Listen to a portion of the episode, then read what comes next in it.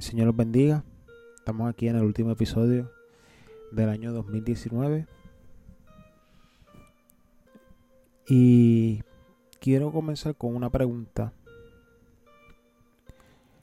Y dice, ¿qué Dios ha puesto en tu corazón en este año y no lo has comenzado? Muchas veces pensamos en que, ah, voy a empezar el año, voy a poner, usar el ejemplo de la dieta, y voy a empezar a hacer dieta, voy a empezar a hacer ejercicio.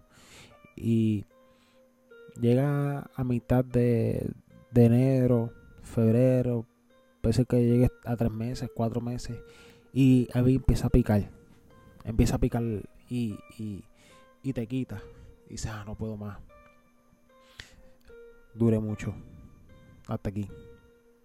Eso se lo deja hasta el próximo año, que viene otra vez. Oh, vamos a ponerlo. este año sí que voy a meter mano. Eh, o el Señor ha puesto en tu corazón cosas y tú dices, hermano, necesito capacitarme más. Necesito, no estoy listo. Y sinceramente, nunca vamos a estar listos para lo que el Señor tiene para nosotros. Para lo que el Señor nos quiere usar. Nosotros tenemos que dar el paso de seguir a Cristo. Dar el paso de que, mira, está bien, pues va a ser tu voluntad, va a ser lo que tú quieras para mí. Pero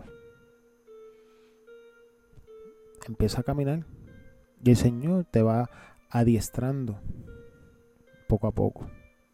Las, las, experiencias te van a ayudar también adquirir algunos conocimientos y eso.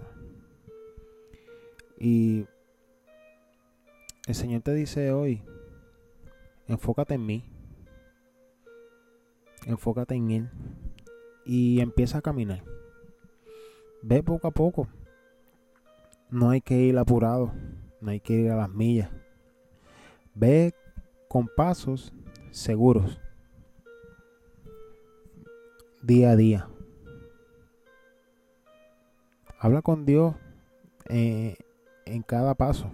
Aprende de lo que está pasando, de lo que Dios te quiere dar. En Eclesiastes, Eclesiastes 3.1 dice, todo tiene su tiempo y todo lo que se quiere debajo del cielo tiene su hora. Van a haber personas que te van a aconsejar. Eh, muchos consejos van a ser buenos, unos no tan buenos, unos malos y unos horribles. Eh, por tal vez envidia, ¿verdad? Este, pero sigue el consejo de Dios y analiza esos consejos que te dan las personas.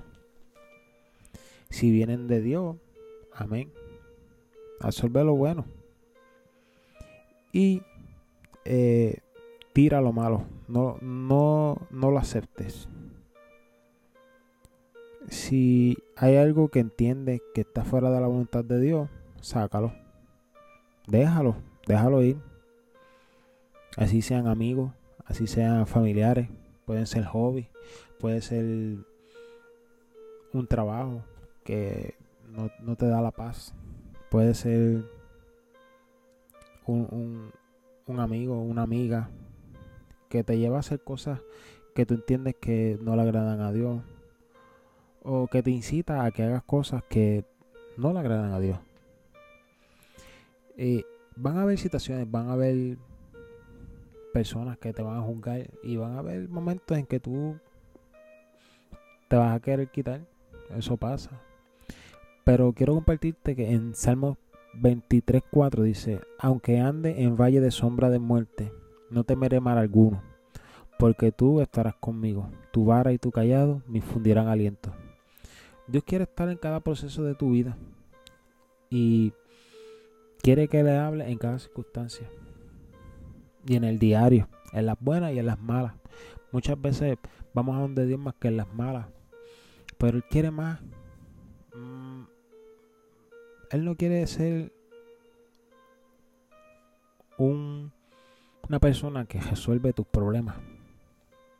Sí, Él va a resolver tus problemas, pero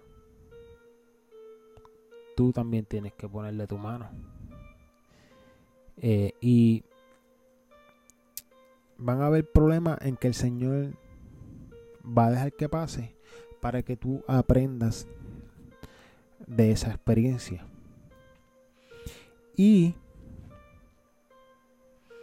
eh, Él quiere también que tú estés con Él en momentos de alegría, en momentos buenos, en momentos en que estés bien, en momentos, no necesariamente en momentos que estés sufriendo. Él quiere estar contigo